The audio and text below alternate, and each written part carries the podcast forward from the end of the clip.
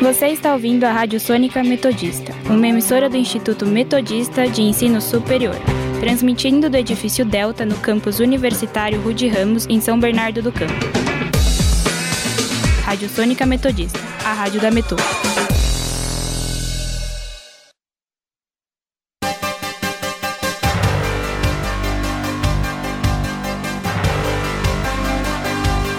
Começa agora o Jornal da Metodista, uma produção do núcleo de rádio da redação multimídia da Universidade Metodista de São Paulo.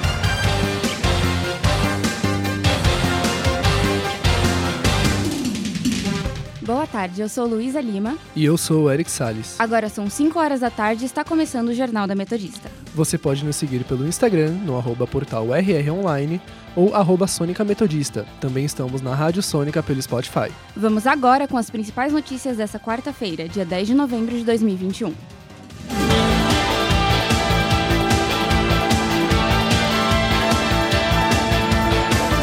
Estado de São Paulo alcança parcela de 70% da população geral com a vacinação completa contra a Covid-19. Partido Liberal confirma a filiação do presidente Jair Bolsonaro. Presidente do INEP, Danilo Dupas, afirma que a aplicação do Enem e do Enad está garantida. Auxílio Brasil prevê injetar 8 milhões a mais do que o Bolsa Família na região ABC. Números da Covid-19 no Brasil e no ABC. E o nosso quadro Giro pelo ABC, os principais destaques da região. Saúde.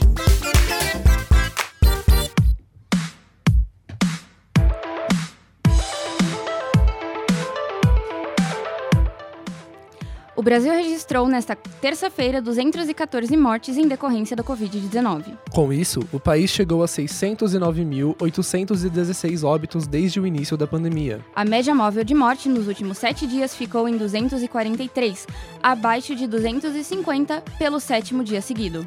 Em comparação com a média de 14 dias atrás, a variação foi de menos de 30% e aponta queda. Já a região do Grande ABC registrou mais 5 mortes por conta da doença. No número de casos, foram 163 em 24 horas, somando agora 265 mil diagnósticos positivos. A região soma mais de 10 mil mortes desde o início da pandemia.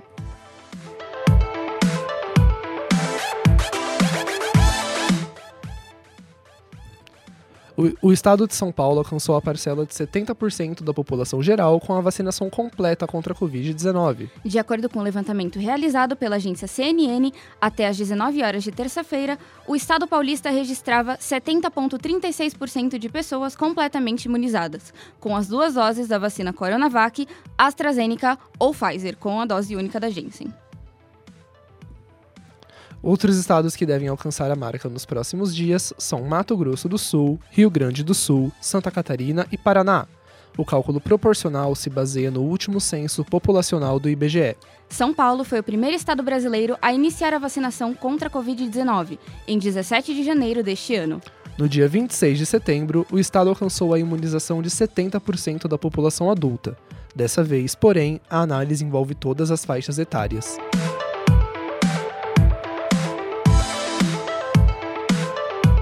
A farmacêutica americana Pfizer entregou na madrugada desta quarta-feira mais de 1,7 milhões de doses da vacina contra a Covid-19 ao Brasil.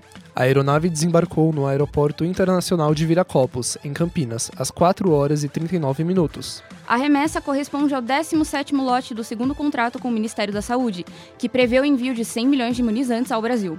O acordo deve ser finalizado até o dia 31 de dezembro. A entrega estava prevista para sexta-feira, mas foi antecipada. Até agora, 33 milhões de doses do segundo contrato com o governo federal foram enviadas pela empresa.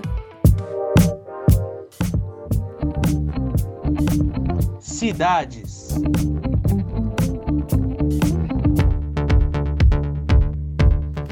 Polícia apreende mais de 14 quilos de drogas em Mauá. Durante patrulhamento na região, os policiais avistaram um indivíduo que apresentou certo nervosismo ao perceber a aproximação da equipe. Na abordagem, o homem revelou ser o responsável pelo abastecimento de pontos de tráfico na região e que tinha diversas drogas em sua casa. A equipe se dirigiu à residência do homem e encontrou diversos tipos de drogas, como maconha, cocaína, crack, êxtase e lança-perfume, além de três celulares.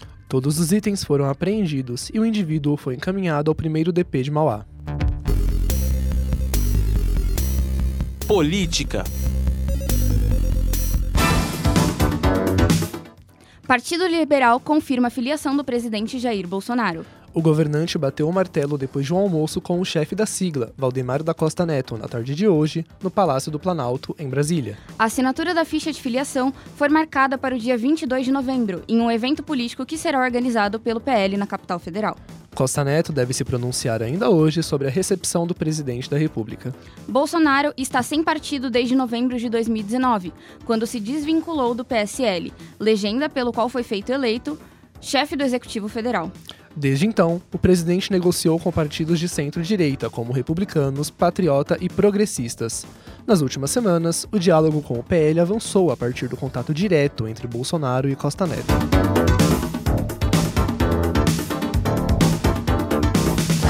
Representantes de entidades da sociedade civil e parentes de vítimas da Covid-19 fizeram ato na sede da Procuradoria-Geral da República, em Brasília, nesta quarta-feira. Os participantes apresentaram uma petição pedindo a responsabilização dos investigados pela CPI no Senado. A campanha, que tem como título Omissão não é política pública, pede que o Procurador-Geral da República, Augusto Aras, apresente ações judiciais contra 13 incitados no relatório final da CPI, que tem foro privilegiado. Em nota divulgada nesta quarta-feira, o Ministério Público Federal afirmou que a análise do relatório seguirá regras e prazos legais. O relatório final da comissão, apresentado no final do último mês, pede o indiciamento de 78 pessoas e duas empresas, por diversos crimes relacionados a ações e omissões durante a pandemia.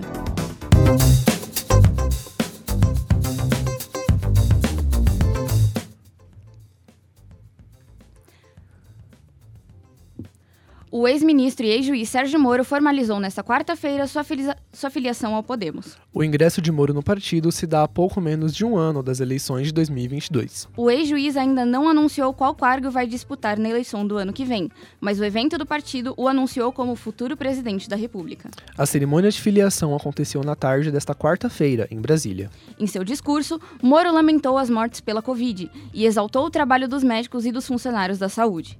Ele também falou sobre a importância do projeto de combate à corrupção. Precisamos falar sobre corrupção.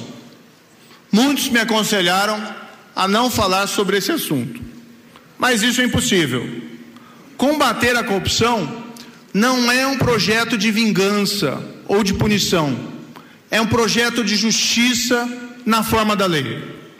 É impedir que as estruturas de poder sejam capturadas e, dessa forma, viabilizar as reformas necessárias para melhorar a vida das pessoas. É um projeto para termos um governo de leis que age em benefício de todos e não apenas de alguns. Chega de corrupção, chega de mensalão, chega de petrolão, chega de rachadinha, chega de orçamento secreto.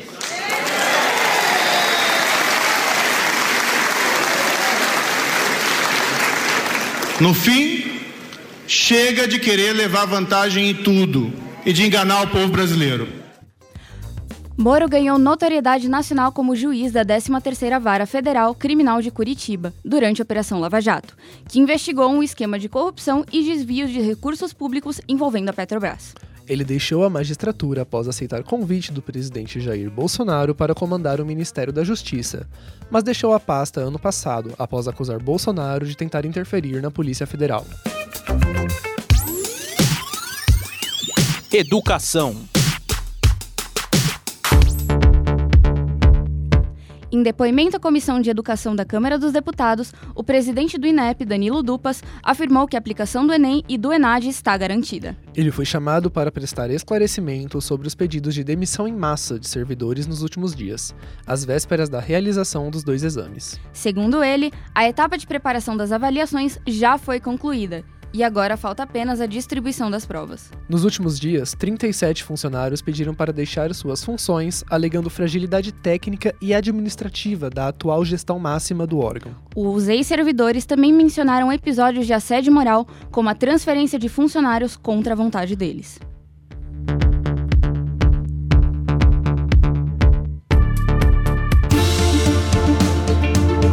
Economia.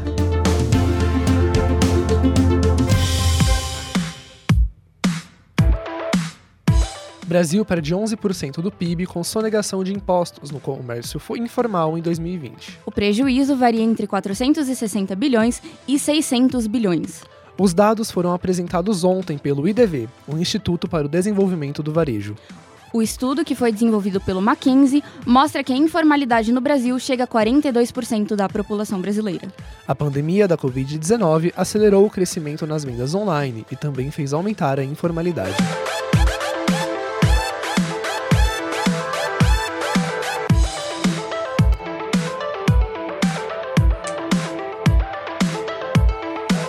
Auxílio Brasil, Brasil prevê injetar 8 milhões a mais que o Bolsa Família no ABC. Mais do que uma nova nomenclatura para o programa, o Ministério da Cidadania quer ampliar a ajuda e garantir ao menos 400 reais para os inscritos, o que vai praticamente dobrar o valor médio que hoje é pago pelo programa antigo no ABC, de 211 reais. Segundo dados de outubro de 2021 do Ministério da Cidadania, o total pago às famílias vulneráveis do ABC foi de pouco mais de 8,5 milhões, o que passariam em dezembro a mais de 16 milhões. O benefício começa a ser pago no dia 17 desse mês. Indicadores econômicos.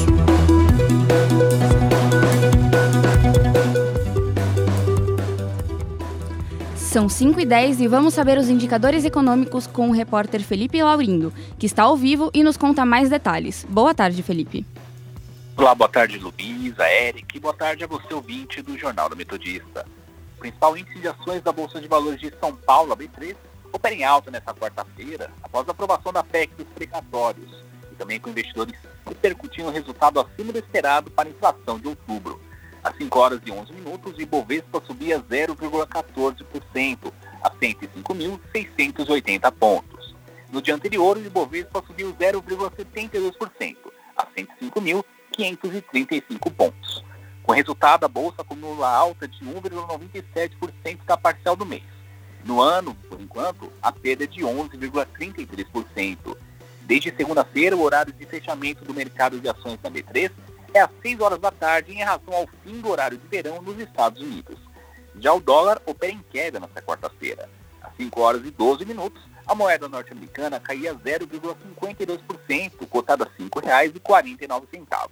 Na terça-feira, o dólar fechou em queda de 0,80%, cotada a R$ 5,49. Com o resultado, passou a acumular uma queda de 2,67% no mês. No ano, porém, ainda tem uma alta de 5,97%. Por hoje é só, eu volto com vocês aí no estúdio. Obrigada pelas informações, Felipe.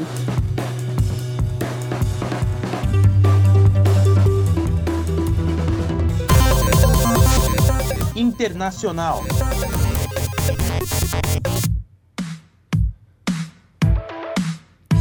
A explosão de um caminhão-tanque na semana passada em Serra Leoa deixou 131 mortos, de acordo com o um novo balanço publicado nesta quarta-feira. Segundo o chefe de comunicações da Agência Nacional de Gerenciamento de Desastre, Lamar Abá, 63 pessoas continuam hospitalizadas. A tragédia ocorreu na sexta-feira, quando um caminhão-tanque, atingido por outro caminhão em um posto de gasolina, explodiu em uma área industrial na capital, Freetown.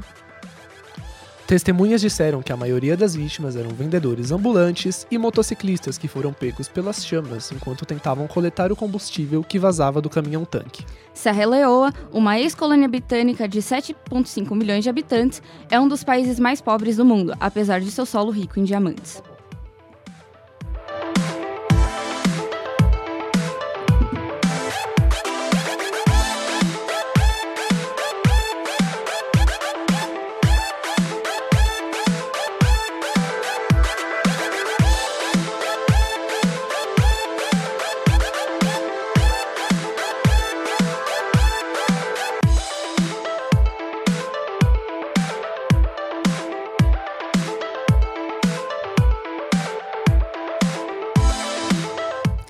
São 5 e 13 e você está acompanhando o Jornal da Metodista.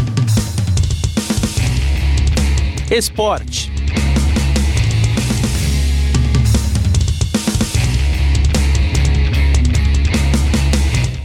Acostumada a vestir a camisa da seleção brasileira desde os 17 anos de idade, a volante Formiga agora se prepara para se despedir da amarelinha. A jogadora de 43 anos foi convocada pela técnica Pia Sandag para disputar as suas últimas partidas pelo Brasil no Torneio Internacional de Manaus. Entre 25 de novembro e 1 de dezembro, o Brasil enfrentará Índia, Venezuela e Chile pela competição, a última da seleção neste ano. Formiga disputou 233 partidas pela seleção e esteve presente em todas as Olimpíadas desde Atlanta, 1996, quando o futebol feminino foi incluído nos Jogos. Ela foi convocada pela primeira vez aos 17 anos e também disputou sete Copas do Mundo, desde 1995 na Suécia até 2019 na França. Pelo Brasil, Formiga tem três medalhas de ouro em Jogos Pan-Americanos, além de duas pratas em Olimpíadas. A jogadora está atualmente no São Paulo e não pensa em se aposentar do esporte. Previsão do tempo. A repórter Victoria Rossi está ao vivo para nos contar mais detalhes sobre a previsão do tempo para esta quarta-feira. Boa tarde, Vitória. Boa tarde, Eric, Luiz e você ouvinte ligado aqui na Rádio Sônica. Hoje, nesta quarta-feira, aqui em São Bernardo, o dia começou nublado e continuou até agora no período da tarde. O sol apareceu bem pouco perto da uma hora, mas as nuvens tomaram conta novamente. À noite, o tempo continuará com muita nebulosidade, mas não chove, e a temperatura fica em torno dos 15 graus. Hoje foi o último dia mais quente dessa semana, onde a máxima era de 22 graus. Já amanhã haverá uma queda de temperatura, tendo a máxima de 17 graus e a probabilidade de chuva 70% durante o dia todo. Essa queda na temperatura irá durar o resto da semana inteira, dando uma elevada apenas no domingo. Por hoje é isso e eu volto com vocês. Obrigado pelas informações, Vitória.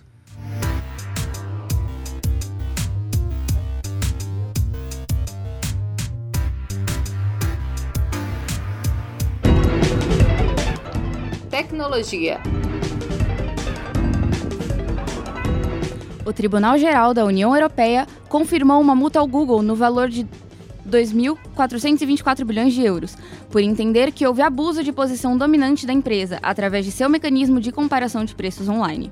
A corte rejeitou um recurso do Google contra a multa, originalmente imposta pela Autoridade Antimonopólio da Comissão Europeia em 2017, e que no momento representava um valor sem precedentes ao bloco. Na avaliação da tribunal, o mecanismo de comparação de preços do Google favorecia sua própria ferramenta, Google Shopping, em relação às outras empresas na, na exibição dos resultados. A apelação contra a multa havia sido apresentada pelo Google e sua dona Alphabet.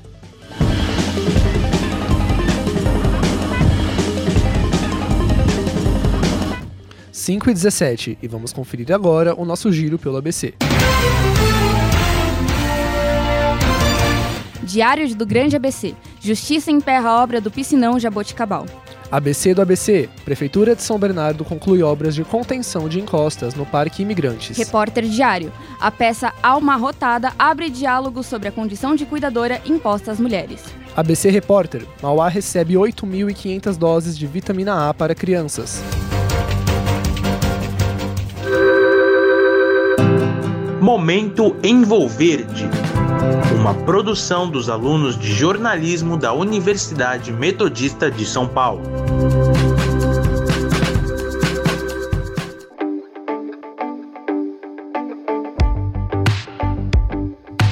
Acompanhe agora mais um episódio do podcast Momento Envolverde, com a estreia de Lucas Teixeira. Olá, ouvintes da Sônica. Eu sou o Lucas Teixeira e começa agora mais um episódio do podcast Momento Envolverde. Na última semana foram iniciados os trabalhos da COP26, a Conferência das Nações Unidas sobre as Mudanças Climáticas de 2021. O evento, que acontece em Glasgow, na Escócia, reúne representantes de vários países, com o objetivo de debater as mudanças climáticas e encontrar soluções para os problemas ambientais que afetam o planeta. O Brasil recebeu críticas por ser o único país do G20 a regredir nas ambições de reduzir as emissões de gases poluentes. Além disso, o país foi o único a aumentar as emissões de gases durante o ano de pandemia, o que vai na contramão dos outros países do mundo que reduziram. Para falar sobre o assunto, o jornalista da Envolverde, Reinaldo Canto, conversou na live Diálogos Envolverde da última quinta-feira com a especialista em política climática do Observatório do Clima, Stella Hershman, que está em Glasgow acompanhando a COP26, e falou sobre a participação do Brasil na conferência também sobre as novas metas apresentadas pelo país nessa edição. A gente tem, na verdade, o Brasil, ele assinou, por exemplo, ele assinou a declaração de florestas, né, que coisa que, por exemplo, ele não tinha feito em 2014, né, teve a declaração de Nova York em 2014 e o Brasil não assinou. Dessa vez ele assinou. Ele se comprometeu com o desmatamento ilegal, mas os números que a gente tem hoje no Brasil, eles não refletem isso, né? A gente tem aí um, um aumento do desmatamento por três anos seguidos, em comparação com com antes do governo, por exemplo, hoje a média do desmatamento nos dois ou três anos do governo Bolsonaro é cerca de 60% maior do que a média na década anterior do governo Bolsonaro. Então isso mostra como que na verdade a política desse governo não é acabar com o desmatamento, pelo contrário, ele age contumazmente para incentivar esse desmatamento. O relatório do SEG, né, que saiu também na semana passada, mostrou que as emissões do Brasil aumentaram. O Brasil foi o único país nesse ano pandêmico de 2020 que o mundo reduziu as suas emissões em 7%. O Brasil aumentou em 9,5% e muito em razão das emissões do setor é, de mudança de uso da terra, que é praticamente desmatamento. Né? O desmatamento, esse setor teria sido responsável por 46% das emissões brasileiras. Hum. Então, na verdade, a gente está vendo uma promessa com anos e anos de atraso, porque a gente já tinha a meta tanto da Política Nacional de Meio Ambiente, que era em reduzir 80% o desmatamento até 2020, que não foi cumprida, promessas de desmatamento ilegal que não foram cumpridas, e agora o governo assina essa declaração de florestas e se compromete a reduzir, a, a zerar o desmatamento ilegal. E ele até apresentou um, um plano né, de implementação, assim, um, um, plano que ele mostrava como ele iria implementar isso. Ele assume né, uma confissão de culpa, não é nem um plano de, de combate ao desmatamento, é uma confissão de culpa, porque ele fala que no ano que vem que é o ano que encerra esse governo, ele ainda vai estar entregando um desmatamento 17 ou 16% maior mesmo com ações que a gente não sabe se ele vai conseguir cumprir, porque até agora a gente não viu nenhuma redução no desmatamento, não. ele está dizendo que ele vai entregar um, um desmatamento 17% maior do que antes que esse governo assumiu o poder. Então, na verdade, o que a gente vê é que, de qualquer forma, a gente vai terminar esse governo pior do que a gente estava antes. Eu não acho que seja um compromisso que a gente deveria apostar muito. Na verdade, acho que é uma mudança de discurso, porque, enfim, viram que a batata do Brasil estava assando. A gente está muito isolado nessa conferência, né? A gente viu o Bolsonaro na reunião do G20 completamente isolado, ele nem veio para essa reunião e o Brasil está relegado num, num, cantinho que quanto menos ele falar, quanto menos ele, ele participar, ele atrapalha menos, né? Se interessou pela conversa? Quer saber mais sobre a COP26 e outras pautas comentadas na live? Então acompanhe a íntegra da entrevista com a especialista em política climática Stella Hershman do Facebook e canal do YouTube da agência Envolverde. Não se esqueça de ler a matéria e assistir a reportagem exclusiva sobre essa conversa acessando o portal Ruge Ramos online pelo endereço www.metodista.br/rronline. O Momento Envolverde é uma produção dos estagiários da redação multimídia do curso de jornalismo da Universidade Metodista de São Paulo. Locução e edição de Lucas Teixeira. Trabalhos técnicos de Leonardo Engelman. Orientação da professora Filomena Saleme.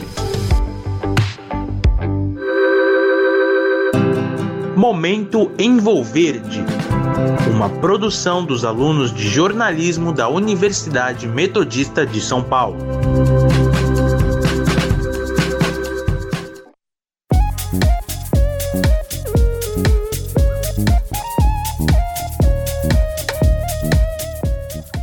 As lives Diálogos em Volverde são transmitidas toda quinta-feira, às 11 da manhã, nos canais do YouTube e Facebook da agência Envolverde.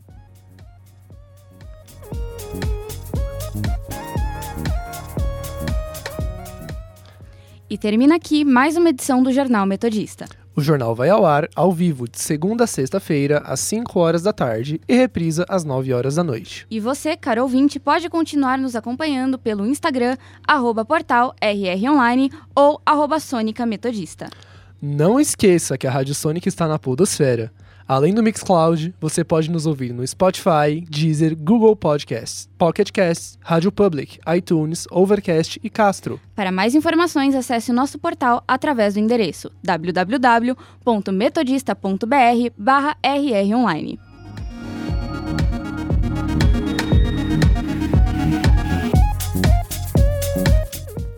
O Jornada Metodista teve os trabalhos técnicos de Léo Engelman, Participação dos repórteres Felipe Laurindo e Victoria Rossi. apresentação de Luísa Lima. E Eric Salles. Continuem ouvindo a nossa programação e até amanhã.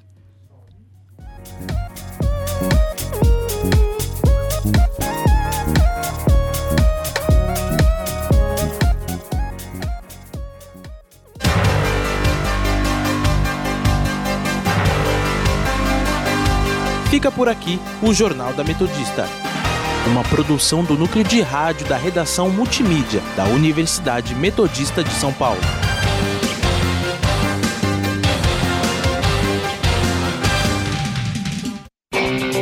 Você está ouvindo a Rádio Sônica Metodista, uma emissora do Instituto Metodista de Ensino Superior, transmitindo do edifício Delta, no campus universitário Rude Ramos, em São Bernardo do Campo. Rádio Sônica Metodista, a rádio da Metô.